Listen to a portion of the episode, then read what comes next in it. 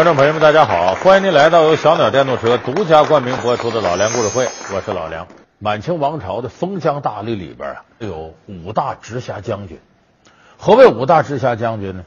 大清光绪年间，才把东三省呢，总共有三划成一个总督，叫东三省总督，和直隶总督、云贵总督、闽浙总督并列。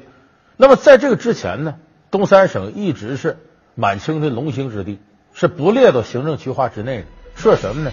设三个将军，就是盛京将军、吉林将军、黑龙江将军。盛京将军就是指奉天将军，就现在沈阳辖地，就辽宁一带，所以这为盛京将军、吉林将军、黑龙江将军。然后呢，在外蒙地方呢设乌里雅苏台将军，在新疆呢设伊犁将军，这叫五大将军直辖区。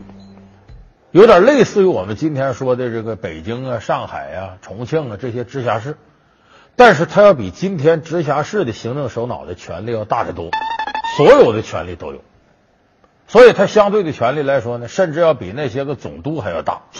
那么咱们今天呢，给大伙说到这位大清重臣呢，就是在五大将军直辖区里边位置最高、权力最大的盛京将军。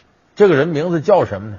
叫福康安，我一说福康安，很多朋友想起哦，金庸写《书剑恩仇录》里边说那福康安啊，说这个后来组织天下掌门人大会，要把天底下练武的人一网打尽，气派可不小。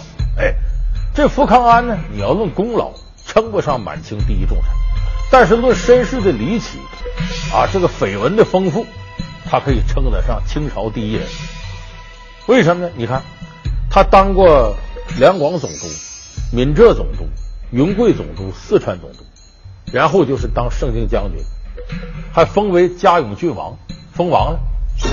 他的姑姑呢是乾隆的皇后，可是有人传他呀是乾隆的私生子，他也是电视剧《还珠格格》里头啊那个紫薇的丈夫，那尔康就是福康安。